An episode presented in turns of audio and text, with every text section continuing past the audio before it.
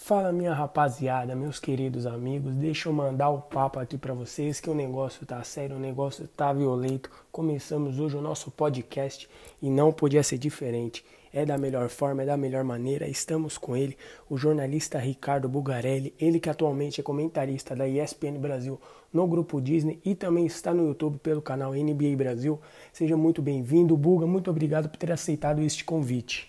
Obrigado, Pedro, pelo convite. Olá para todos aí do Garrafão Brasil. Olá para o Gabriel também. Um prazer aqui fazer parte dessa primeira edição. Que o projeto de vocês tenha muito sucesso. Muito obrigado. E apresentando o meu parceiro de bancada hoje, Gabriel Carilli. Bem-vindo, Gabi. Um, um prazer começar o nosso podcast ao seu lado. Você pensou que a gente começaria de alguma forma melhor? É impossível começar melhor do que com o melhor comentarista de NBA do Brasil. Não, não adianta eu já falo logo assim. Pode ser, não pode ser o que está mais tempo, pode ser um que faz, sei lá, poucos jogos, não faz todos os jogos, mas é o melhor. Você assiste o jogo dele, você aprende alguma coisa sempre. Mas vamos começar falando de você, Buga. É, a gente, assim, estudando jornalismo, né, a gente fica curioso de onde surgiu o seu interesse por basquete no país do futebol. E se você já jogou basquete, pode ser que você começou ali com seu interesse jogando. Como foi isso? Cara, eu, como você já destacou, morando no Brasil, você sonha em ser jogador de futebol.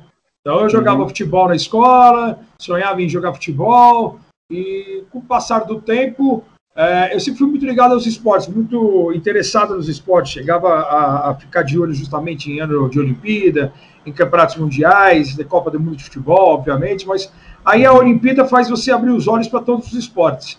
E aí, o basquete eu tive a oportunidade, de, quando eu tinha por volta de uns 10, 11 anos de idade, eu tive a oportunidade de ter meu primeiro contato em loco com o basquete aqui no ginásio da Poeira em São Paulo. E aí eu acabei me apaixonando pelo esporte. Não joguei basquete profissional porque eu não cresci. A gente vendo as imagens e vendo jogadores assim, eu criança, vendo aqueles caras daquele tamanho, eu imaginava que para jogar basquete teria que ser muito alto. Né? Então, como eu só cheguei até 1,81m, 82 no máximo, eu falei, ah, esse esporte não é para mim. Continuei jogando basquete na escola, fazendo em educação física todos os esportes, né? principalmente handball, basquete, futebol, futebol de salão, né? futebol uhum. de campo. Eu estudei no colégio francês que tinha um campo de futebol que era muito legal. Então, era artilheiro dos campeonatos internos, fazia bastante oh. gol chutava com as duas pernas, não ao mesmo tempo para não cair, mas basquete era, era hobby mesmo, de dar uns arremessos, parado. Você fala assim, pô, paradinho você vai chutar, mata umas bolas, tal. Agora, ter, ter velocidade, ter joelho para transição aí pesado, você não consegue jogar. Eu tive uma, um tombo uma vez na praia, muito sério no joelho, uma lesão no joelho esquerdo, e, e eu não precisei operar, mas você percebe Caramba. que qualquer mudança de temperatura tem um, um, um, barulho, tem um incômodo no joelho esquerdo. Então, eu nunca levei para frente assim algo como jogar profissionalmente, né? E o futebol também acabei não, não nem fazendo testes em, em times assim. Eu jogava mais de escola, assim, mais de hobby mesmo de e aí a minha ideia era ser veterinário, né? Porque eu adoro animal, adoro cachorro. É, meu pai é de Ribeirão, é de uma cidade próxima, Ribeirão Preto, a Franca, que é a capital do basquete no Brasil, que é Batatais. É, tem a Unesp em Jaboticabal, então eu tinha passava em frente à faculdade, falava, pô, vou estudar veterinária. Também com essa, com, esse, com essa vontade de morar no interior, eu sempre gostei muito do interior. Eu morei quando era criança em Ribeirão Preto e depois não morei mais. Então eu tinha essa vontade de retornar para o interior, ficar próximo ali da, da, da, de Ribeirão, que é uma região quente, gostosa, tal, para quem conhece, uhum. e, e, estudar em Jaboticabal. E aí, então, eu, eu acompanhava os esportes, mas como hobby, nunca me via sendo jornalista, porque como eu já falei em, outras, em, outras, é, em outros podcasts, a, a, eu na minha época, é, primeiro, você quando falava de jornalismo, você passava, você pensava já em política, economia, em jornal escrito, em trabalhar mais no Estadão, na Folha de São Paulo, uma coisa mais séria, não. É, e você viu, eu não vi o futebol, é, eu essa paixão que eu tinha por, por escalação, por estatística, por história, é, aprofundar o jogo. Eu não me via como narrador, comentarista, jornalista esportivo. Eu me via como um apaixonado, um fanático de futebol, acompanhando futebol em todo o planeta, não só no Brasil, acompanhando todos os esportes, ficando virando noite sem dormir é, em Olimpíada de Moscou em 80. Eu lembro que o fuso horário era, era ruim e você passava a noite, e aí também campeonatos mundiais, os eventos que tinham de qualquer coisa. E aí, com o passar do tempo, é, eu acabei é, prestando veterinária, não passei, fiquei numa lista de espera na Unesp. E aí eu conheci um amigo que trabalhou, que estudou comigo no colegial, no Pasteur, que entrou na, no jornalismo na USP e começou rapidamente, arrumou um emprego na TV Bandeirantes para trabalhar na época do show do esporte. E ele continuou me enchendo o saco para eu poder fazer jornalismo, porque eu tinha um conhecimento muito grande de. Tinha facilidade de, de, de, de dados, de, de lembrar de resultados, de, de falar, de, de, tipo, mais ou menos de memória, né? Então, ele falou, pô, você tem que trabalhar com isso tal. E, e acho que se ele não tivesse entrado no jornalismo e não tivesse entrado na Band, e a Band no auge do show do esporte, é, nos anos 90, eu acho que era capaz de eu não ter ido para o jornalismo e ter continuado, tentado o sonho de ser veterinário ou algo parecido. Ou, ou trabalhar como hobby mesmo, de ter o conhecimento, mas não ter ido para uma televisão ou para trabalhar ou para estudar isso, entendeu? Então, acho que a grosso modo foi isso. Que amigaço, hein, Buga? É... Amigaço, amigaço. o cara. Porque além de ele ter ido, ele me indicou. Meu primeiro estágio foi uma indicação dele. A gente sabe que para entrar nesse ramo hoje é, é, é, bem complicado, você tem que ter uma indicação, mas para você Sim. se manter, você precisa se batalhar, você precisa é, correr atrás todos os dias, mostrar qualidade, interesse, comprometimento, amor, acho que é fundamental. Mas é, é sou grato até hoje ao Terence é, Paiva pela, pela oportunidade que ele me deu de, de Primeiro, por ele não ter desistido, de ele ter me enchido bastante o saco, de ter falado, porra, Buga, você tem que trabalhar com, com esporte, pô, você adora isso aí e tal, e de ter. Quando. É, é, eu lembro que quando eu encontrei por ele, já contei essa história no outro podcast, quando encontrei com ele sem querer, assim, no, no final de ano, uh, ele, ele não sabia que eu tinha prestado uh, rádio TV na FAAP, e aí ele eu falei para ele, pô, o que, que eu preciso para fazer um estágio na Band e tal? Ele falou, ah, já te falei, você quer ser veterinário, não aguento mais, você, você tem que fazer rádio TV, fazer jornalismo. Aí eu falei, eu estou fazendo, faz seis meses. Ele falou, jura?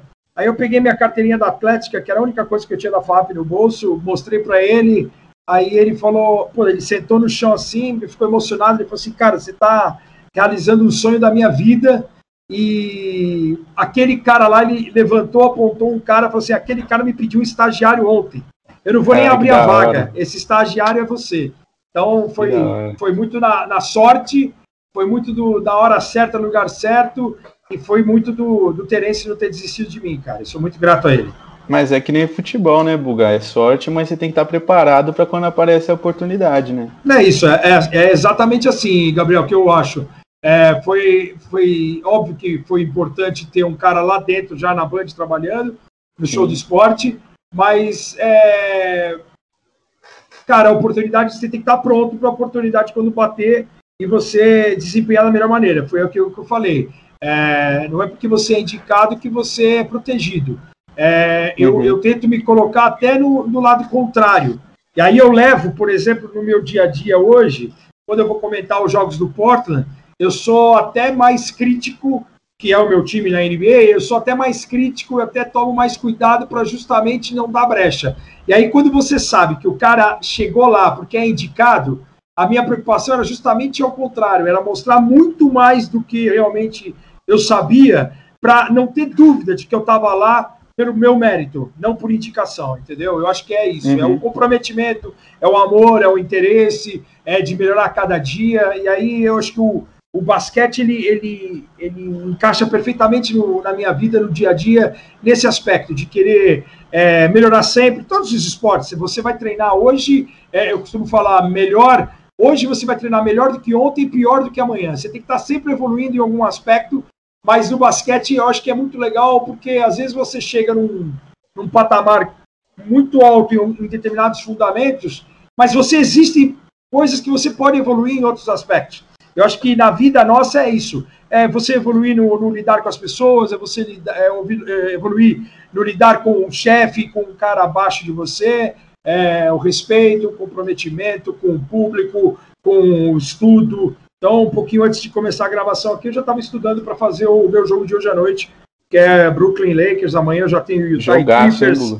Já tenho o Utah Clippers amanhã. No sábado já tenho o Lakers em Miami. Domingo eu tenho o Philadelphia e Toronto. Então não para, né? Então você tem que estar uhum. sempre atento em tudo. Jogaço, Buga, jogaço. E o, o, jogo de hoje à noite, você acha que é uma previsão das finais? Cara, eu acho que é muito cedo para a gente apostar nisso, porque primeiro é, o Brooklyn Nets com, com ainda com, com dificuldade de encaixe no ataque são três gênios, então a gente sabe que o ataque vai pontuar bastante, mas em relação a, ao, ao Lakers, por exemplo, o Anthony Davis ele é um cara que faz muita falta.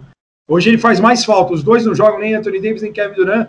O Anthony Davis hoje faz muito mais falta para os Lakers do que o Kevin Durant para o Brooklyn Nets. Apesar do Durant ser o cara que, que mais chuta no time, é, que é o principal pontuador, é um cara que vem de uma temporada fantástica, super recuperado, mas, é, enfim, é, acho que é cedo para apostar, mas possivelmente são duas equipes que vão brigar até o final pelo, pelo título da NBA, cada um na sua conferência e depois, quem sabe, um cruzamento. Seria legal demais, né? O, tem muitas histórias envolvidas, porque tem Kevin Durant contra LeBron James, tem muita gente já hoje que, que aponta o Kevin Durant como o melhor jogador da liga. Você tem o Kyrie contra o LeBron James, é. é por tudo que o Kyrie falou, de, de, de, toda a rusga que, que teve após a saída dele de Cleveland. Você tem o James Harden em busca de um título inédito. Primeiro anel, né? É, você tem o Anthony Davis é, é, saudável, podendo se tornar realmente a cara da NBA no futuro, já que o LeBron James começa, é, é, quer queira, quer não, tá numa reta final de, de, carreira, e o Kevin Durant, a gente se surpreende pela maneira como ele voltou, né, porque ele voltou muito bem da lesão, e, e a expectativa era de que pudesse alguém substituir o LeBron, mas eu ainda acho que o Kevin Durant é o cara mais, mais capacitado, ele saudável, ele é mais capacitado que qualquer outro na liga para substituir o LeBron. É completo, né? É completo. Completo. Fala aí, Pedrão. É, Buga, você comentou, né? Tipo assim, na sua época, o acesso a essa informação da NBA era mais restrita. A gente teve Luciano do Vale que abriu as portas para essas informações. E hoje em dia o acesso a essas informações são mais fáceis. É, tanto eu, eu aprendi a, a NBA, assim, de certa forma, jogando o joguinho de videogame. Aprendi as formações, funções de jogadores e tudo mais. Na sua época, qual foi a forma que você foi atrás dessas informações, aprender a cultura da NBA, os fundamentos? Olha, é, é, então eu começo a acompanhar a NBA dia a dia no final dos anos 80, 87, 88. Eu assisti um filme na televisão, um filme que eu não lembro o nome, e, mas é um filme que o Bernard King, que era um jogador lendário, recordista de pontos no Natal, jogador do New York Knicks, na época ele jogava no Washington Bullets, ele o que me chamou a atenção no filme foram as imagens de basquete, porque antigamente qualquer imagens, é a evolução do cinema, como a evolução de qualquer outro, outro aspecto no mundo. Antigamente, quando você tinha um, um filme de basquetebol, o cara arremessava e depois já cortava a imagem para a cesta e a bola caindo. Não tinha o arremesso inteiro, não pegava o vídeo né, do, do arremesso inteiro. E nesse, nesse é, filme me chamou muita atenção a qualidade das imagens captadas nos jogos de basquete. E aí eu percebi, eu bati do olho e falei assim, pô, esse cara é jogador. E assim, eu já acompanhava a NBA, já assistia os jogos na Band, mas não, não era um aficionado. É, sabia que o Michael Jordan ficava no Chicago, o Dominic Wilkes já estava no Atlanta, eram os caras dos highlights, assistia o Jogo das Estrelas, quando a Band trans, transmitia, assistia os jogos, mas eu não era um cara de consumir coisas da NBA. E aí, a partir de quando eu assisti esse filme, eu lembro que foi uma madrugada, assim, tipo, fosse um corujão na Globo, e aí no dia seguinte, cara, eu, eu, eu, morava perto do shopping Ibirapuera aqui em São Paulo, eu fui até o shopping, com, entrei numa, numa Siciliano, uma livraria, que não existe mais, e aí eu, eu achei um anuário, porque estava próximo de começar uma temporada da NBA, e aí achei um anuário da Street and Smith, que é uma revista conceituada na época de basquete, que fazia um preview, como tem hoje Sports Illustrated, como tem Slam, como tem várias revistas hoje. Era uma, revi é uma revista Street and Smith que tinha que tinha de college basketball, tinha de basquetebol da NBA, é, tinha de NFL tal. E, e naquele momento, por ser próximo ao início da temporada da NBA, eles, eles abriram, eles tinham essas duas revistas aí na, na, na, na, na, livraria, eu acabei comprando, e aí eu comecei a consumir essas revistas em inglês. Não, não, não tinha um conhecimento tão profundo do inglês, mas dava para você entender a estatística, a relação dos jogadores, a, o, o, classificação, de como ia como que era configurada a NBA, quantos jogos para cada equipe, e aí você lendo os times em cada divisão, em cada conferência, e foi assim que eu fui aprendendo meio que na marra. Isso de 88 até 95. Quando em 95 eu entro na Band, a NBA ela sempre disponibilizou um, serviço. Hoje tem internet, hoje tem é, é, você tem a página oficial da NBA, você tem é, PDFs dos, dos, guias dos times, League você Pass. tem League Pass, você tem várias informações. Na época era via fax. Então, por exemplo, é, digite é, você discava para o número, entrava num sistema, num, num, NBA, que eu não lembro o nome do, do sistema, mas era, é, era muito legal porque atendia a pessoa lá, eu, você, eu sou da NBA e tal, tal, tal, e você quer os jogos da, da rodada? É, os jogos de hoje à noite? Eu quero, quero. Aí aperte um. Aí você apertava um, vinha o escrito, ó, hoje, Chicago at Dallas, Denver at New Jersey. Aí, aperte dois se você quer a classificação do leste. Aperte três. Cara, e aí você. Imprime, e esse tipo de material que eu imprimia para entregar para o Álvaro, para o Luciano do Vale, para os caras da Band, porque foi na Band que eu comecei e a Band transmitia NBA em 95. Então, é, quando eu comecei de estagiário lá. Então era assim, cara. A gente. Ó, hoje que jogo que vai ter? Ah, vai ter. A Band vai transmitir Phoenix Suns do Charles Barkley contra é, Portland Trail Blazers do Drexler. Então eu, eu imprimia, eu pedia. Ah, se você apertar 3, 2 e 4, vinha a escalação do, do Phoenix Suns, todos os jogadores, o roster, né, os, os jogadores listados. 3, plantel. 2 e 6, o plantel, o Portland. Você entendeu? Então era assim, cara, era, era, era saber todos que os doideira. códigos, era uma doideira, mas era assim que as informações gente... chegavam pra gente, cara a gente ouvindo assim, né? A gente que já nasceu nessa era, é doideira isso, que a gente, só a gente pegar o celular, a gente sabe o horário, onde vai passar, quem vai jogar, quais são. no que prestar atenção, quais são os recordes que pode ser batidos, esse tipo de coisa, né? Não, é, naquela época era, era inacreditável, porque assim, a, o primeiro evento esportivo com internet é a Olimpíada de Atlanta. Né? E eu lembro que eu já estava no nos canais ESPN, a gente tinha uma internet, a gente tinha um computador com internet de escada. Então, você imagina para carregar uma página o quanto Nossa. demorava em você imprimir e start list, lista dos, dos, atletas de todos os esportes. Imagina atletismo, que tem 10, 12 baterias dos 100 metros. Você né? é louco. Você tem que imprimir uma por uma, depois xerocada, uma para o narrador, uma para o comentarista. Então, hoje em dia, cara, é... vocês não têm noção do que foi. Primeiro, antes disso, de ter um, um, um fazer parte é, como torcedor de assistir uma Copa do Mundo sem internet, né, só com um álbum de figurinha, só com, com revista placar com a lista dos jogadores. É, e às vezes a lista chegava já com, a, com, o campeonato em andamento e você fazer depois uma. uma e eu, no caso, trabalhar né, com, com, com, com internet, é, o começo da internet, tendo pouquíssimas informações, é, hoje você tem uma página para cada time, não tinha, naquela época não tinha, era só NBA.com e você clicava em, em standings, vinha a classificação, é, você não tinha, era, era o começo, cada um ainda fazendo a sua página, cada um de um jeito, hoje existe pelo menos um, um formato, né, uma, um, uma diagramação bem semelhante, ainda tem uma liberdade para cada equipe, mas a gente percebe que é praticamente é, você bate o olho você sabe que tem o mesmo layout, e, e, e, de tudo, tudo que você possa imaginar, não somente da NBA, de todos os eventos, de Campeonato Italiano de Futebol, de Copa Africana de Nações, uh, de US Open de tênis, de Major League Baseball. Eu lembro de ter produzido também material tipo de Yankees e Atlanta Braves nos anos 90. Então, é, é uma loucura, assim, a internet, ela, ela facilitou muito, e quem viveu antes da internet, cara, é, hoje, hoje dá risada pela facilidade que tem e até, assim, se eu tivesse a internet na época que eu, que eu não quis ir para o jornalismo direto, eu acho que, se, que eu pensava só no jornalismo escrito, só em economia, só política, né, só em entretenimento variedade, eu, se tivesse internet naquela época, era capaz de eu ter tido o, o clique de ir para o jornalismo esportivo antes disso. Né? Nesse, hoje, nesse momento, Gabriel e Pedro, vocês têm muitas opções.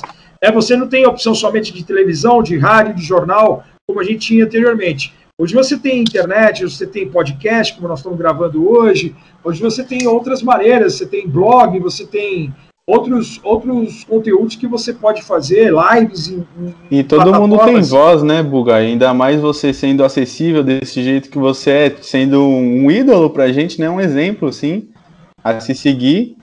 Deixa muito mais fácil de popularizar essa área do jornalismo, que muita gente não trata com a seriedade que se deveria tratar, na minha opinião. É, então, assim, eu acho, eu acho assim, eu, eu costumo eu, eu botei na minha cabeça desde aí não o Bugarelli comentarista, o Bugarelli homem, cidadão. Eu sempre tentei tratar todo mundo da mesma maneira, com muito respeito, independente da idade, da cor, é, de sexo, de.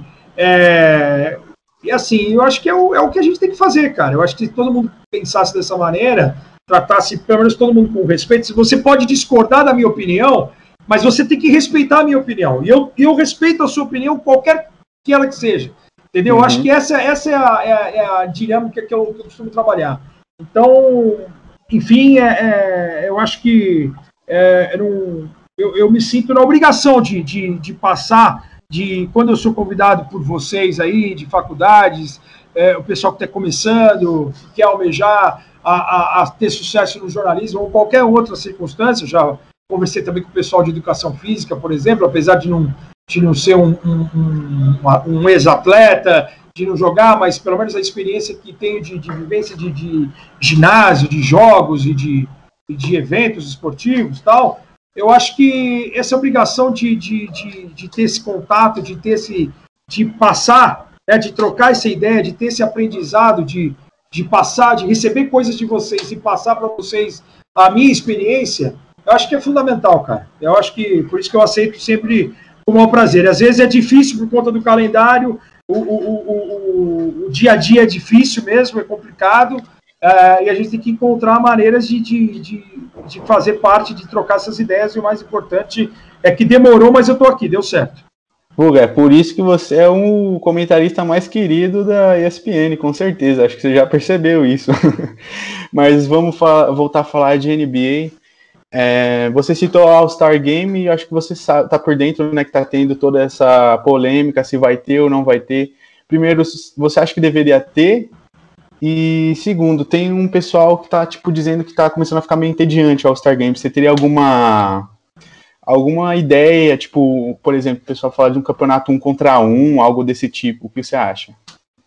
Cara, é, é, saiu hoje a notícia oficial, acabei de receber, estou até abrindo aqui, ele será realizado mesmo dia 7 de março em Atlanta, apoiando entidades negras de ensino e combate ao Covid-19.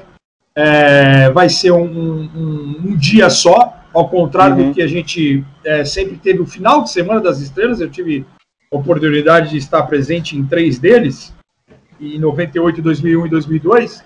E é um final de semana inteiro, é muita gente envolvida. Existe essa preocupação com a Covid-19, eu entendo.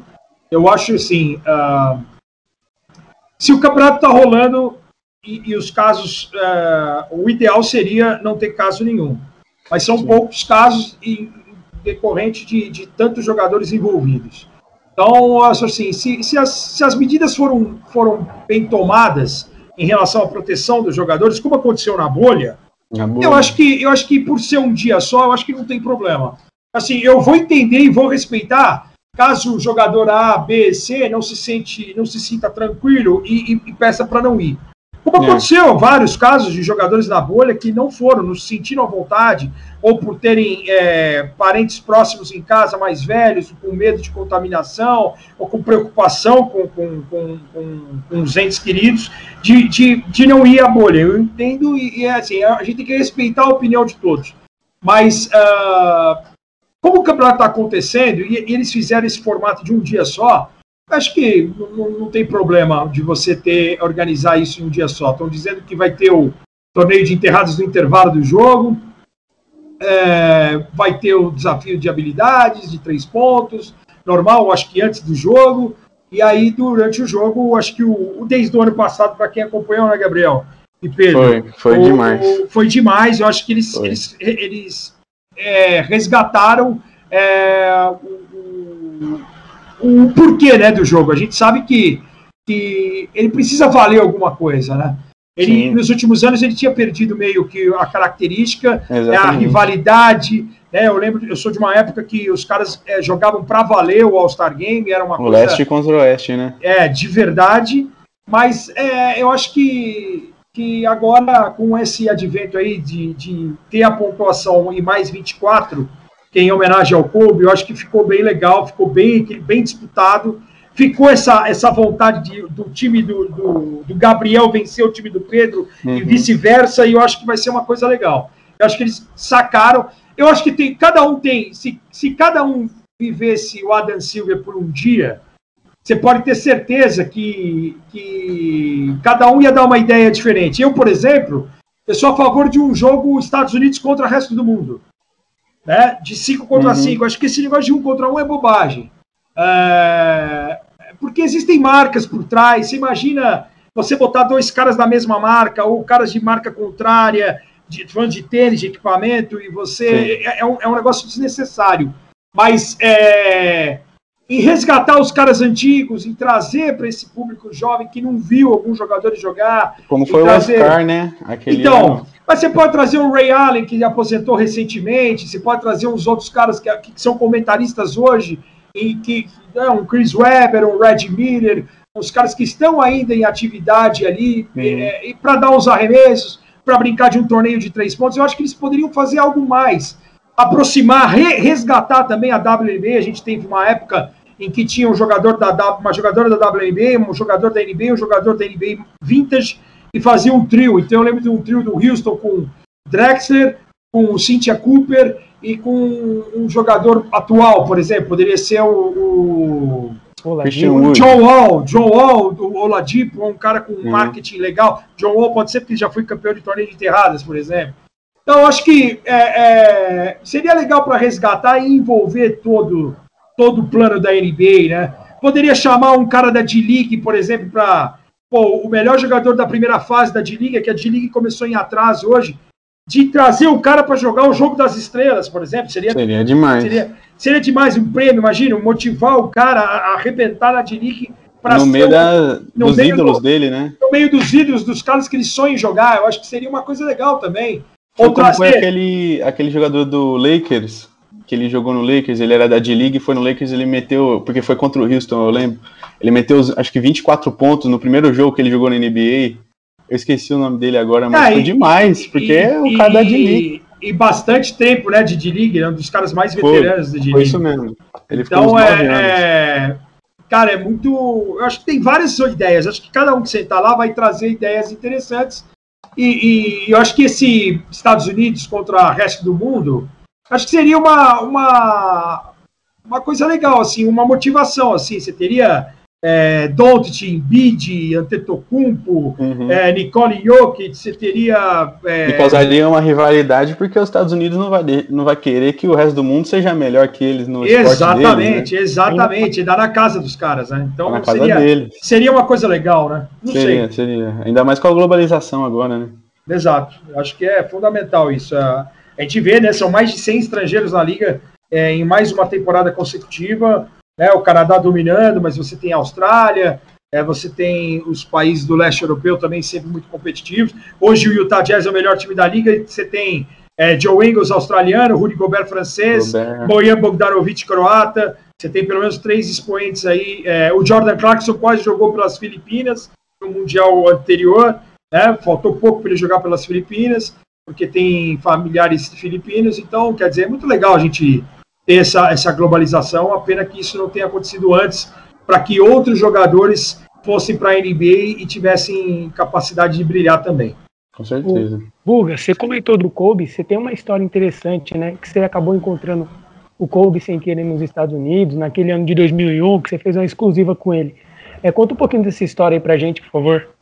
Cara, é assim, foi. É, não foi por acaso, porque eu fui lá pro, pro All-Star Game, né? E, e aí o Kobe, é, o que foi por acaso foi a entrevista no seguinte aspecto.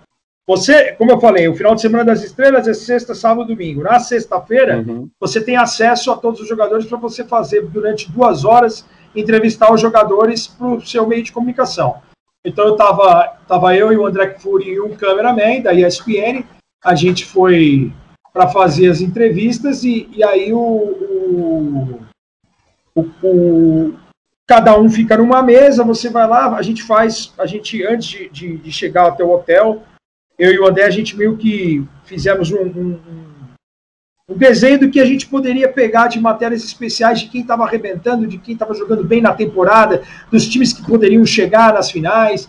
Então, vamos entrevistar fulano, vamos entrevistar ciclano, tal, tal, tal, tal. A gente tem duas horas para correr atrás desses caras, fazer duas, três perguntas, falar alguma coisa do All-Star, mas falar alguma coisa é, atemporal que pudesse ser utilizado, essa sonora do, do, do, do Carter, é, do Duncan, do, de quem for, quer que fosse, em qualquer Garnett, em qualquer cara que, que em qualquer momento. Então, quando chegamos nessa sala e eu vi, ó, o Carter está na mesa tal, o fulano está na mesa tal, a gente começou a correr atrás tal, e a gente fez todas o que a gente pensava, e aí, quando deu uma parada, assim, uma hora e meia, assim, de, de correria, de loucura, a gente deu uma parada numa, num canto, assim, e, e, e aí a gente foi fazer um checklist mesmo do que já tinha feito lá. Ah, vamos fazer, ó, fizemos tal, tal, tá bom. E, e, muita gente, imagina, a imprensa do mundo inteiro lá. Aí eu vi que tinha uma porta assim, eu falei, bom, vamos entrar aqui, vamos ver o que a gente tem certinho, pra gente ver se tá faltando alguma coisa, e ah, se faltou um cara, a gente vai lá no cara e, e mata isso aí, beleza? Beleza. E quando a gente entrou nessa porta, a gente abre a porta, cara, era uma porta com uma sala, uma sala assim de uma casa mesmo, uma sala pequena, diferente dessa outra onde estavam todos os jogadores. E era uma sala com duas mesas. Numa mesa estava o Andrei Kirilenko, né? E dando entrevista. E, AK-47. É o AK-47. E do outra mesa estava o Kobe com a NHK japonesa, TV japonesa. E quando a gente entrou, a menina da NBA, que se eu não me engano, ela era irmã do Dirk Nowitzki, porque a irmã do Dirk Nowitzki trabalhou na NBA, ela fez assim, ó, pra gente ficar quieto. Ela fez, botou a mão na boca pra gente ficar quieto pra não atrapalhar a gravação. Eu só fiz assim com a mão, fiz, fica tranquilo. Parei na parede, eu, o André Fury e o câmera, e falei, ah, meu, vamos ficar parado aqui. E assim, nós vamos ficar parado aqui até acabar a entrevista. Acabou a entrevista, a gente tem que. É, não podemos não vamos abrir a porta para sair para fazer barulho. Vou ficar aqui parado. E a gente ficou parado na porta, encostado na parede. Quando acabou a entrevista do Kobe, o Kobe levantou, porque ele ia embora. E aí o André chegou para ele e falou assim: Kobe, é, tudo bem? Aí ele olhou o microfone, a canopla do microfone do André e viu que era ESPN Brasil. Ele falou, pô, ESPN Brasil? Ele falou assim, pô, sou muito fã do Brasil, adoro Oscar, eu vi o Oscar jogando quando era criança. Você pode ser três perguntinhas? Aí o Kobe sentou de volta, a gente sentou na mesa, André, eu, o câmera Nossa. e o Kobe. E aí essas três perguntas viraram umas sete, dez.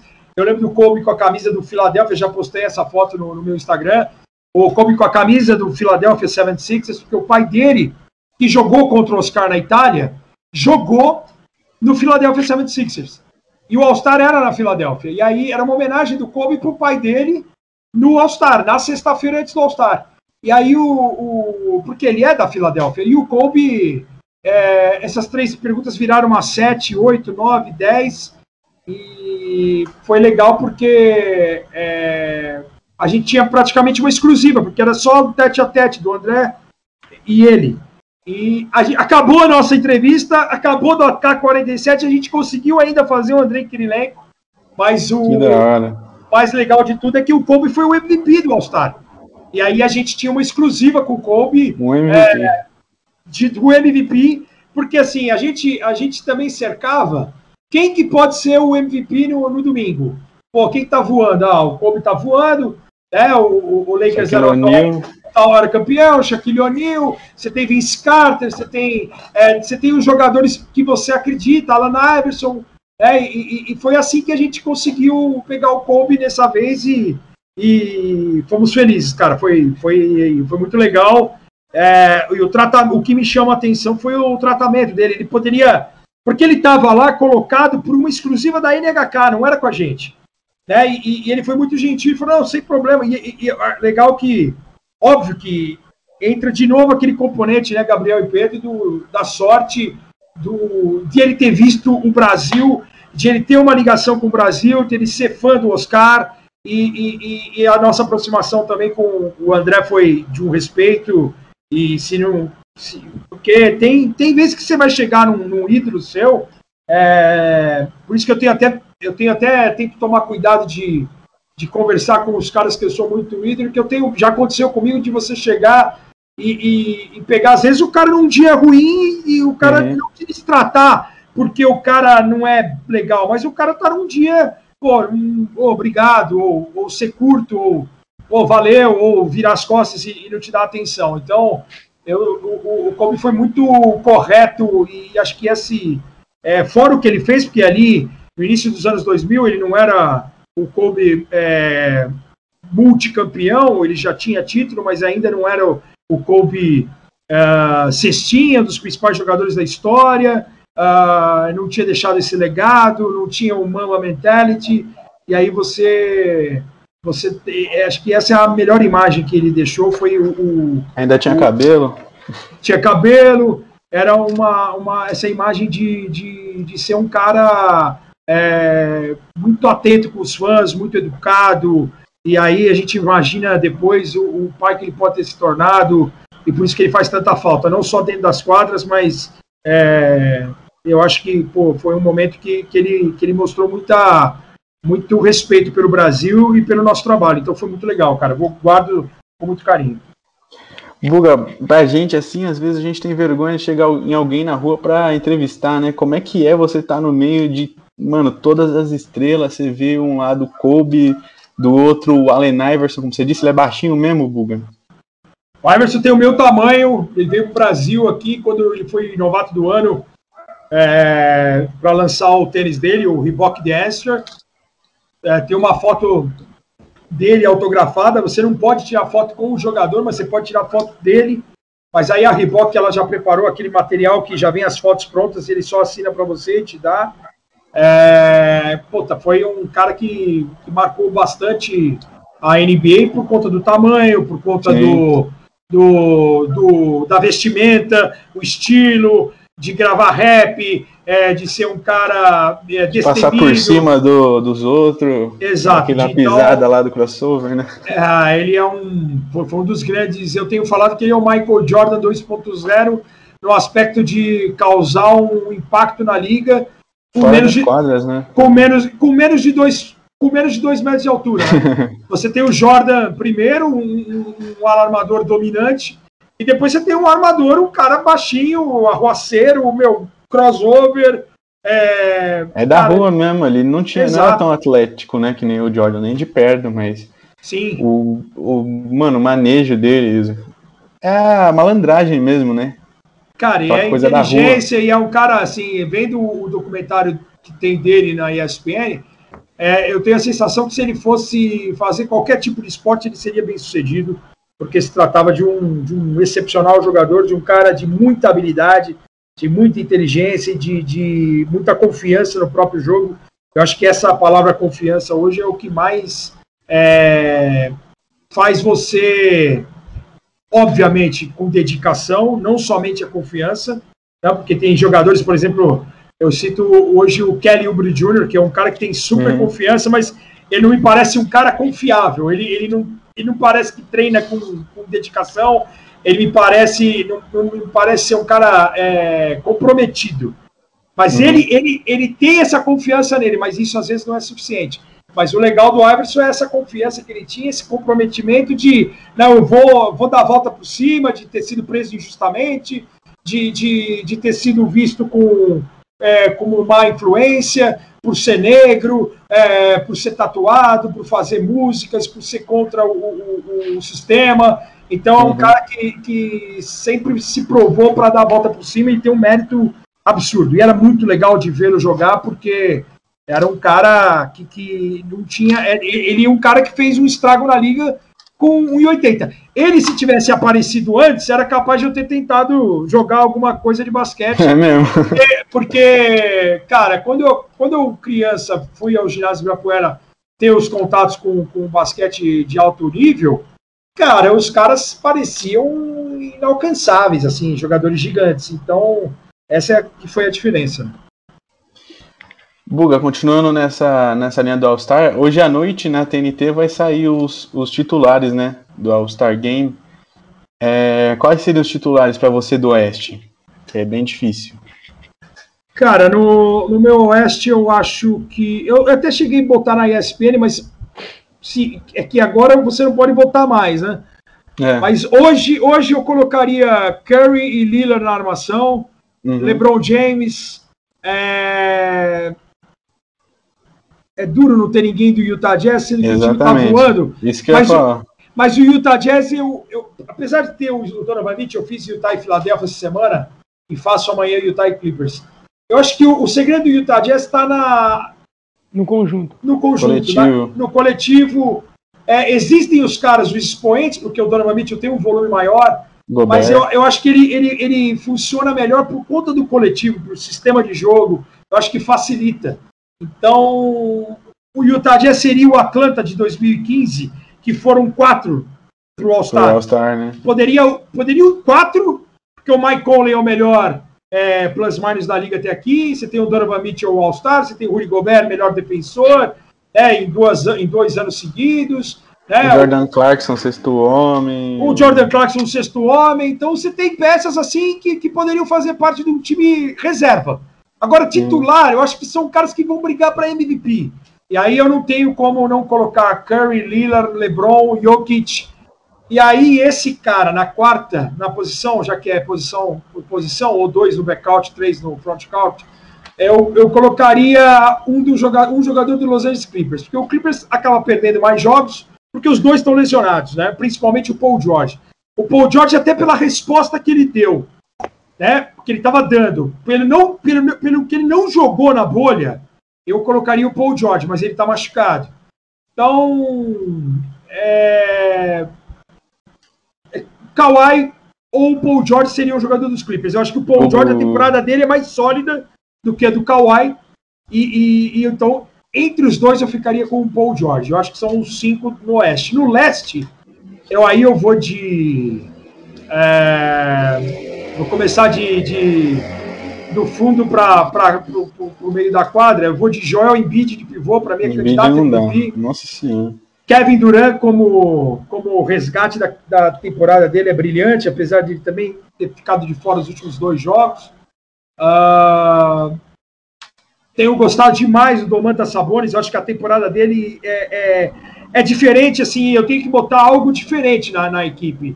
Você tem o Yannis Antetokounmpo, muito forte, muito forte, mas é, ele já teve temporadas melhores. Eu acho que seria um prêmio para o Sabonis ser titular por ser num mercado mais é, de, de, de, de, de menor pressão, mais menos conhecido, mas você tendo triple-double ontem, você teve três triple-doubles na, na, na, carreira, é, sendo protagonista de um, de um Indiana que ainda não está com o time completo, sem T.J. O frontcourt do Indiana é muito forte. Sem Caris Levant. Tá muito, né? É, o Turner é líder de tocos da liga, está concorrendo a ser defensor tá com 3,5 e quase duas steals também. E aí o, o eu, eu, eu, fiquei, eu ficaria entre Sabones e Yannis na, na posição ali, mas acho que eu tenderia pelos Sabones até para ser algo diferente. E na armação, cara, eu tinha colocado num primeiro momento o Bradley Bill, o seu cestinha, e por não ter ido ao All-Star no ano passado, eu acho que foi uma baita sacanagem com ele, de ele ter feito 30 pontos de média e não ter ido para o All-Star. Absurdo. E aí eu cheguei a colocar o Jalen Brown em muitas das, das listas que eu fiz para a ESPN. E no meu primeiro voto que eu fiz, no npa.com.br vote, eu, eu botei o Jalen Brown. Porque eu acho que ele é a referência do Boston Celtics. O Tatum ficou com jogos fora, acho que é o cara mais regular. É, eu acho que é, é, vem crescendo bastante. É que a campanha do Boston nesse momento não ajuda. Então, por uma evolução do Brooklyn Nets, pelo James Harden. E o critério que eu usei, Gabriel e Pedro, foi o seguinte: foi não colocar dois jogadores da mesma equipe. Então, por isso que eu não boto o Harden, porque o Harden também está vivendo um momento especial no Brooklyn. Mas eu, eu, eu colocaria o Jalen Brown para ter um jogador, é, apesar de ser fã do Malcolm Brown, mas é do Indiana, apesar de ser fã é, do Trey Young, acho que o Young está jogando demais. Uh, tá. O Atlanta tem problemas com desde a lesão do DeAndre Hunter o time perde muitos jogos. Ontem acabou vencendo num jogo espetacular do Young, mas ele precisa fazer esse jogo espetacular para o time vencer. Então, mas eu acho que o Jalen Brown, até porque o Jalen Brown tem aquela, aquele bônus de 1,3 milhões de dólares se ele for All-Star, Então, ajuda, Coitado. ajuda ele financeiramente também. Ô Buga, vai ser um All-Star sem o tesouro, como o Rômulo chama, nos titulares? Não, o tesouro vai ser titular. Eles não vão colocar o, é, o Damian Lillard. Eles não vão colocar o Damian Lillard porque o Lillard ele é o patinho feio da liga, assim, entre aspas. Mas não é porque eu tô com a camiseta do Lillard, mas por merecimento, eu acho que o. Eu, eu li, uma, eu li uma, uma, um post hoje de um jornalista que é bem interessante. Dos candidatos a MVP, o LeBron tem o Anthony Davis, agora não tem porque ele está machucado. Uhum. O, Kevin Durant tem Karen Irving e Harden. Você tem o Joel Embiid, tem Ben Simmons. O, o Donovan Mitchell tem Rudy Gobert, mas eu não estou nem colocando o Donovan Mitchell como candidato a MVP. O Nicole Jokic tem o Jamal Murray. Né? Você tem somente o Curry e o Lillard jogando sozinhos. Não sozinhos, mas com coadjuvantes não do mesmo nível né? não com um Batman e o Robin, não com o Robin no mesmo nível dos outros jogadores. Então eu acho que é, é, é, por aí, cara. Eu acho que nesse momento é impossível você não botar o Curry e o Damian Lillard como titulares. Até pelo momento que o Portland está vivendo, de seis vitórias seguidas, sem CJ McCollum, sem Nurkic, sem Collins, uh, e o Lillard fazendo três jogos seguidos de pelo menos 30 pontos e 10 assistências. O, o, Curry, mesmo não sendo brilhante nesse último jogo contra Miami, mas ele foi decisivo. O importa é ele ser decisivo. E, e, pela maneira que começou a temporada, com duas surras, ele errando muito, o Golden State conseguiu se recuperar e, e tem tempo para pelo menos voltar após temporada e brigar de verdade. E a gente sabe que é uma questão de tempo mesmo, que tenho certeza que se o Clay Thompson voltar saudável, ele vai ser um, o Golden State vai voltar a, a brigar lá em cima. E a gente está lembrando que o Golden State está jogando sem pivô, não está jogando Wiseman, Looney, Marquis Chris, o Green não jogou ontem. Então, quer dizer, é uma superação e o Stephen Curry cada vez mais é, exigido. E, então, eu acho que ele, ele é um candidato a MVP. E o Luka Doncic, é assim, ele, é, o que pesa contra o Tesouro é o, o fato do Dallas estar tá com uma campanha bem abaixo da expectativa. Bem, bem abaixo. Google, eu queria ter muita dó do Golden State, mas eu não consigo, cara. Bateram no Houston tantos anos que eu não consigo ter dó do Golden State. Faz o parte. Lillard também, aquela bola lá que matou a série, filha da mãe. É, aquela bola foi bonita, foi, foi um dos momentos foi mais. Linda. Foi linda a bola, foi linda a bola. Fala, Pedrão. É, puxando esse assunto do Lillard, de onde surgiu esse seu amor pelo Portland? E aproveita e monta o time do Portland de todos os tempos. Cara, assim, é, tem três aspectos que eu levo em consideração por torcer pro Portland. O, o, mais importante deles, é óbvio, é, é, é, é conhecer é, a franquia, assistir um All-Star de, de 88 em Chicago, em que o Drexler ele entra e mata duas, três bolas seguidas e, e, e aí eu puta, achei o cara um baita jogador, o estilo, o arremesso, e, e ele é um cara que também enterrava, era um cara de muita versatilidade, era me chamou a atenção esse fato e me chamou a atenção do fato do, do, do Portland ter draftado o Sabonis e ter o Petrovic no time. Então, a partir do momento que eu sei que, que, que o principal jogador do time é um belo jogador e que os meus dois maiores ídolos do basquete, que, é, que são o Sabonis e o Petrovic, os dois, um já jogava no Portland e o outro tinha sido draftado pelo Portland e poderia vir jogar no Portland, não tinha como torcer para outra equipe. E aí, é assim, e entra, um, entra um, um, componente também, Pedro, que é assim: você quando começa a acompanhar alguma coisa, você vai torcer para o time que está ganhando. É natural. Você não vai é, torcer para. sabe disso. É, torcendo para o Lakers. Então, é natural você torcer para um, um cara ou para um, um time que está vencendo, que, que então, assim, o Portland no final dos anos 80, ele era um baita time. Ele era um quinteto titular muito forte uh, e tinha o Petrovic no banco. E, assim, eu que não conhecia a fundo, porque eu só comprava revista e via poucos jogos do Portland, que passava muito pouco na, aqui na TV. É, cara, quando eu vi que o Petrovic, que, era pra, que é para mim o maior jogador da história do esporte, ser banco do Portland, eu falei, pô, o time é muito forte para esse cara ser banco, esse cara esse é um monstro. E aí você começa a acompanhar dia a dia. Vitória, vitória, vitória. Pô, tá brigando por ponta. Aí você vê que é vice-campeão em 90, é vice-campeão em 92, é, é, finalista do Oeste em 91. cara, você, você fala assim, pô, você tá ali torcendo para uma máquina, para um time muito ajustado, ou, e, e, e, torcendo por uma expectativa do Petrovic aparecer em algum momento e de, de, de, colocarem ele na quadra. Eu não sabia, a gente não sabia das histórias na época em que é, a dificuldade e, os americanos não abrirem é, mão para pro, os estrangeiros, né? Não davam uhum. minutos para os estrangeiros, isso acontece bem depois.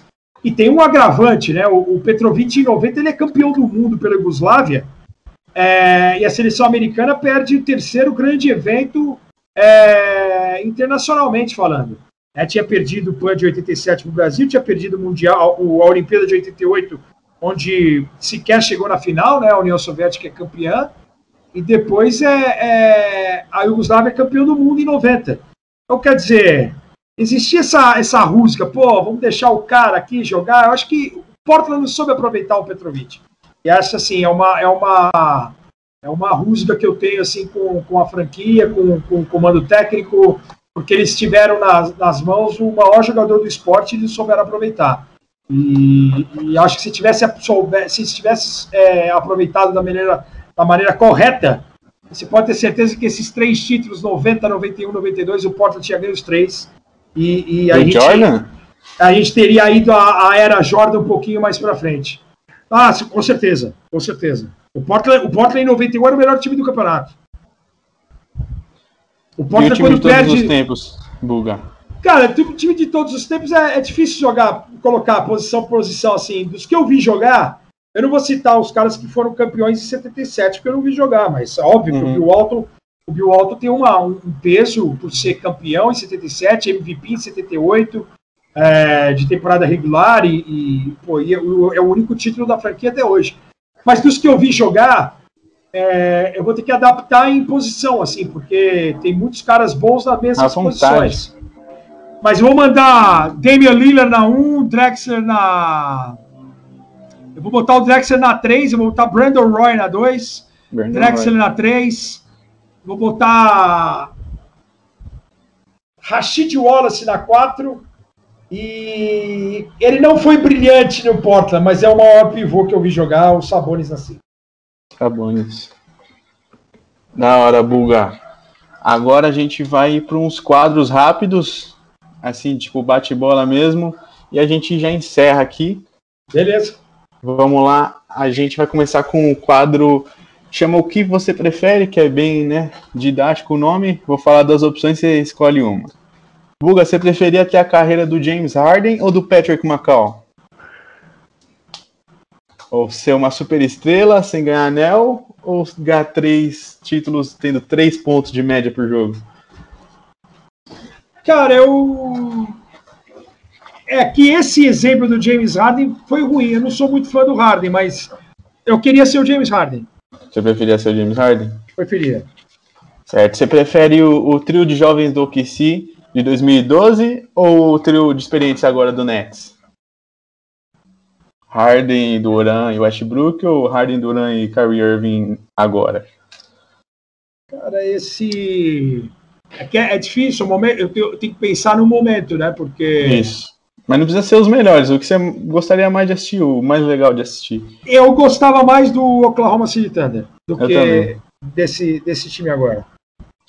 Você preferia ver a carreira inteira do Derrick Rose sem a lesão ou você preferia ver uma carreira inteira do Oscar Schmidt na NBA? Difícil. Eu, o que eu gostaria de ver é o Derrick Rose na, na sem lesão. Sem a lesão? Agora é mais difícil, hein? É mais difícil, Buga. Você preferia que o Portland tivesse draftado o Jordan com a segunda pick de 84 ou o Duran com a primeira pick de 2007? Essa machucou, hein, Buga? Eu queria que o Portland tivesse draftado o Akin ou o Lajoão na segunda pick. O Akin ou o Lajoão. Porque, o, porque o, o Houston Rockets ele fez algo que que assim o Portland ele, ele, deu o seguinte azar entre aspas porque primeiro para quem para quem nunca tinha assistido Last Dance é, quem assistiu Last Dance vai desco descobrir o, o, o, real motivo mas quem não tinha assistido ou quem não sabia do Last Dance é, já sabia do real sentido no, no aspecto é, que eu vou dizer agora. o, qualquer time que fosse a pick 1, qualquer time que fosse a pick 1, que precisasse de um, que não precisasse de um pivô, pegaria o Michael Jordan. Uhum. O Houston não precisava de um pivô. Ele já, ele, já, ele já tinha o Ralph Sampson. Só que o Houston tinha o Joaquim Olajuwon como uma grande estrela da Universidade de Houston. Né? Três finais, não tinha sido campeão universitário, mas era o cara mais dominante da época. E aí o Houston pensou: se na época ainda a NBA era dominada por grandes, se a gente tiver dois grandes, nós vamos ser campeões. E nós vamos conseguir parar finalmente o Karim Abdul-Jabbar, que era o cara que dominava os anos 80 na NBA no, na Conferência Oeste. Então, se por exemplo o Houston Rockets não fosse um do draft, fosse por exemplo qualquer outra equipe, eles poderiam ter ido de Jordan, o Olajuwon cairia no colo do Portland, porque o Portland Pode. queria um grande o Portland não precisava do Jordan. O Portland já tinha o Drexler. E um outro detalhe: o Olajuwon era companheiro do Drexler na Universidade de Houston. Então eles iam juntar o Fizz Lama Jama de Houston em Portland. Cara, eu te afirmo seguramente. Se o Olajuwon tivesse jogado em Portland na pick 2 e o Jordan tivesse ido para Houston, o Jordan poderia até ser campeão em Houston, porque ia ter o Ralph Sampson com o Jordan.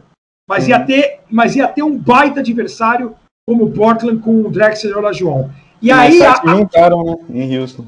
A chance do... Exato. Como o Drexler foi para Houston para ser campeão. Para ser campeão. Por conta da amizade com o Olajuwon.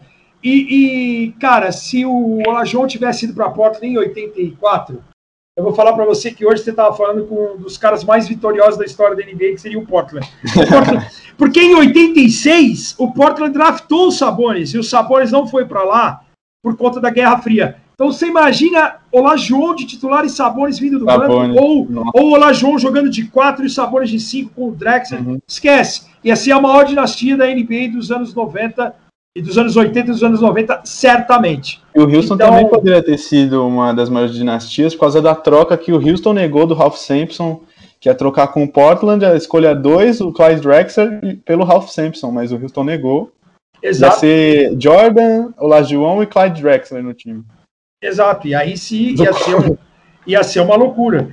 É, loucura. então, mas esse fica no si. Eu, eu, assim, vendo a história dos dois, e aí, em relação ao Greg Oden e o Kevin Durant, é, na época, aí já, já jornalista, já acompanhando, eu até tenho uma história engraçada, porque eu, eu fui uma vez num, num bar aqui com o Nardini, com a esposa dele, com a Maria Cláudia, e aí eu escrevi um, eu falei para ela, ó, se a gente pegar o Greg Oden, em dois anos nós vamos ser campeão da NBA, porque esse cara é um dos caras mais dominantes dos últimos anos dos Estados Unidos.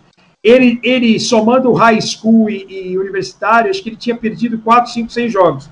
Uhum. Ele, ele, era, ele era muito dominante. E ele foi vice-campeão universitário, jogava ao lado do Mike Conley. E você imagina esse cara jogando com Brandon Roy e Lamarcus Aldridge. Tem uma estatística, eu não lembro de cabeça, mas quando os três jogaram juntos, que foram poucos jogos, Brandon Roy, Lamarcus Aldridge e, e Greg Oden, eles tiveram, acho que, 55 vitórias e 10 derrotas é, é, quando jogaram juntos. Foi lesão, né, Buga? Lesão, lesão séria, lesão, né? lesão de, de joelho. É, em sequência, ele praticamente não jogou e, e é. foi uma pena, cara, porque ele, ele, tem vídeos dele na internet, na época de high school, que ele foi comparado ao Shaquille O'Neal, cara. Mas ele era mais forte e mais leve que o Shaquille O'Neal. Ele era mais definido que o Shaquille O'Neal. E era um cara muito dominante. Então, mesmo, mesmo sendo vice-campeão universitário, ele só perde a final do Universitário para a Flórida porque no garrafão de Flórida tinha Al Horford e Joaquim Noah.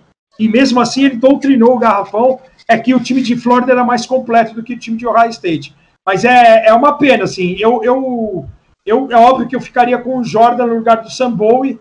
E é porque naquela época também não tinha aquela cultura de você draftar pelo teto, você draftava pela necessidade.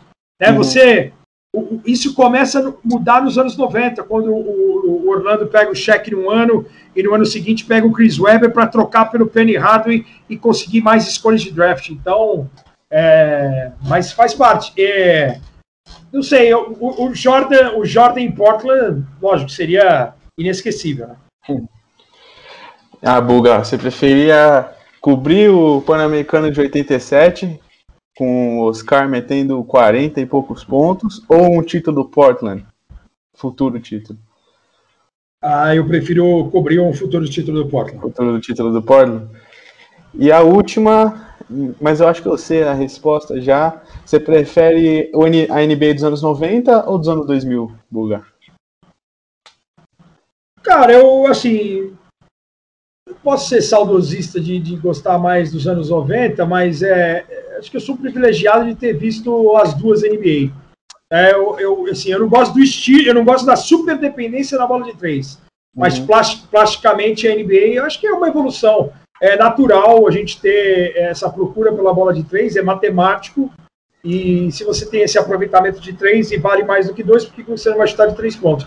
Eu você entendo. É Houston, né, eu entendo, mas eu não, eu não sou a favor dessa cultura no aspecto de, de forçar a bola em transição, de arremessar contestado. Sete segundos, né?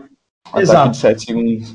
É, isso, isso independente da época. Mas assim, o, o, que, o, que, o que me faz é, pesar 90 é esse amor à camisa, essa é o cara ficar mais tempo no time, tentar ser campeão no time, é, não ficar mudando, ou, ou, a gente tem a sensação de que os caras estão jogando pelo dinheiro. É, é. Meio, vira meio que futebol. A gente sabe que o dinheiro é importante, mas o dinheiro não é tudo.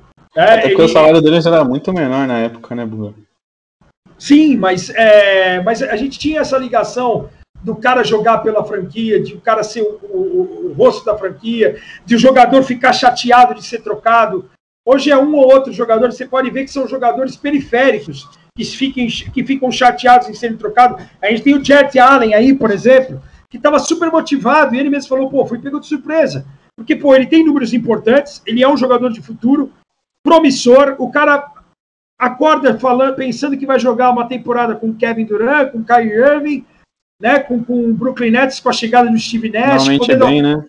podendo apro, a, é, é, aprender cada vez mais com grandes nomes que chegam na franquia, e de uma hora para outra o cara é trocado, entendeu? O cara vira uma moeda de troca. Foi com o Garland. É um absurdo, né? A diferença. Coitado. Foi para Cleveland perder mais um pouco. É, então. Então, aí, aí assim, é, é, o cara precisa estar mentalmente preparado, saber que é business, que o, é, você vira uma moeda de troca mesmo. Ah, e, pessoal. E, e, teve uma, uma entrevista recente, eu não lembro quem falou que é, deu a declaração de que o, o, o Clay Thompson falou isso. Clay Thompson, quando perdeu, quando ele tinha sido campeão, acho que num torneio no, no high school, e quando ele volta a ser campeão com o Golden State, ele fala assim, cara, eu tinha perdido isso, esse sentimento de, esse prazer de vencer. E é importante, cara, para você se manter focado, é, é, motivado, é, você jogar por jogar, fazer o que você ama, é, é muito bom. Mas o, o, mais legal de tudo é você cumprir os seus objetivos. Então, pô, você e o Pedro botaram na cabeça que amanhã vocês querem ser narradores da Rede Globo. Cara, e, e vão batalhar e a hora que cumprir esse objetivo, você vai ver que a satisfação é, ela, é, ela é muito mais prazerosa do que somente fazer parte, trabalhar com jornalismo esportivo, por exemplo, que pode ser que pode ser o sonho de vocês. Então é isso. Eu acho que quando a realização do objetivo e você que às vezes sentiu isso em algum momento e depois perdeu e não sentiu mais, então quando ele volta a ser campeão, é, que ele não sentia, não tinha esse sentimento já há algum tempo, ele fala assim, pô, eu tinha me acostumado, eu, eu perdi, não tinha mais o costume de sentir isso que eu estou sentindo. E aí você quer ter mais vezes esse sentimento. Por isso que essa procura é constante, é constante pela, pela vitória, pelos títulos. Em alguns jogadores a gente vê uma, algo mais, mais aflorado. Acho que é essa a diferença. Você vê o Jonas Haslam, por exemplo, né, jogando a carreira inteira em Miami me lembrou assim, você falando do amor pela camisa e tal. Vai lá, Pedro. Ó, oh, Buga, agora é o meu quadro, um já ou jamais bem básico. Já secou um time durante uma transmissão? Não, nunca. Já, já se achou o melhor comentarista de basquete atualmente? Não, tem que estar tá sempre melhorando. Já acreditou que o Portland passaria pelo, pelo Lakers depois daquele primeiro jogo absurdo do Lillard? Nunca. Se você viu meus posts, todo mundo viu que minha, minha, minha era 4x1 Lakers, e aí eu ainda falei, a gente vai ganhar esse primeiro jogo, que foi no dia que eu peguei essa camisa aqui na, na NBA Store Galeria, foi no jogo 1 da série, que foi uma transmissão do Sport TV, eu, eu ainda peguei a camisa, joguei a do Lebron, falei assim, ah, hoje eu sou mais Portland e nós vamos ganhar para evitar a varrida. E foi o que foi no que deu. Ó, oh, você já acreditou no MVP do Lillard? Nunca. Nunca, Buga? Nunca acreditei, cara. Aí, assim, ele tá na briga, mas ele, se ele é um cara que teve que se provar bastante para ser é, chamado para o jogo das estrelas, é, para ser MVP é muito mais embaixo. Mas ah, é... eu acho que se ele continuar na quarta colocação da NBA essa temporada com um time sem ninguém, ele consegue. Se o Westbrook conseguiu daquele jeito, tudo bem Nossa. que ele bateu recordes e tal, mas eu acho não sei, que dá. Não sei porque o ano passado é, a imagem do, do Antetokounmpo na bolha, o, o, fracasso do Milwaukee, depois meio foi um anticlímax, assim, né, dele ter ganhado o MVP e o time ter fracassado. Foi. Eu acho que esse é um detalhe que a NBA ela precisa ajustar.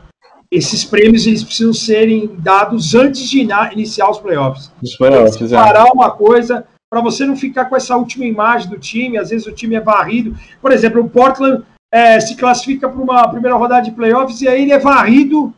Pro, pro, pro, como que o Lila vai ganhar um prêmio de MVP? Fica essa imagem.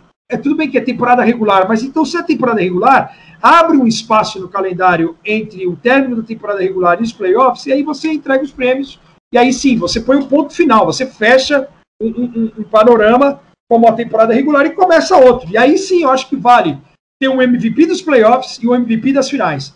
Porque às vezes nos playoffs, por exemplo, tem algum jogador que se destaca, mas na final pode ter um, um, um herói improvável, pode ter também um herói improvável nas, nas primeiras três fases. Então, acho que é um, é, é, poderia ser criado uma seleção dos playoffs, por exemplo, e aí sim nas finais. Eu acho que eu a NBA, a NBA tem evoluído em tantos aspectos, eu acho que é um aspecto a se pensar. Principalmente porque os playoffs são tantos jogos que é quase outra temporada, né? Dependendo da série, vai até sete, mano. Você vai, pode pegar 21 jogos até as finais. É muita coisa. Devia ter uma premiação só para os playoffs. Pode continuar, Pedro, não foi mal. Ó, Duas últimas. Já comentou um jogo de samba canção durante a pandemia? Já! a última, hein? Essa aqui é para você colocar enrascado um parceiro de transmissão. Já pediu para o Rômulo Mendonça falar mais baixo? Não, nunca. Nunca. Oh, Isso nunca. Eu, eu, eu até ouço mais alto do que vocês imaginam, cara. Eu gosto do, do som cada vez mais alto. Vocês são a melhor dupla, Buga, na moral. Eu vou assistir. Obrigado. Hoje. É ele, né?